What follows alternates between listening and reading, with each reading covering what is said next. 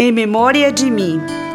Na noite em que Jesus foi traído, ele tomou o pão, abençoou e distribuiu aos discípulos durante a reunião, dizendo: Este é o meu corpo, que é partido por vós. Hoje temos comunhão, Cristo habita em nós. Hoje o pão é repartido entre todos os irmãos, relembrando o sacrifício, representando união. Somos parte desse corpo que por nós sofreu na cruz. Ele está presente aqui. Ele é o Rei Jesus.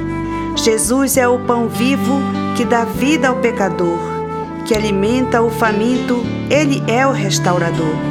Vamos todos continuar participando deste pão que nos alimenta a alma, fortalecendo o coração.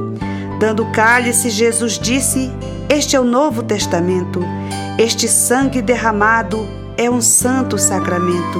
Neste sangue há poder que transforma o coração, purifica do pecado e livra da condenação. Fazer isto todas as vezes em memória de mim.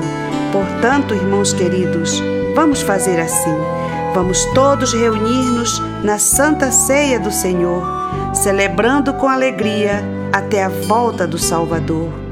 Esta é a Santa Ceia, é a nossa comunhão.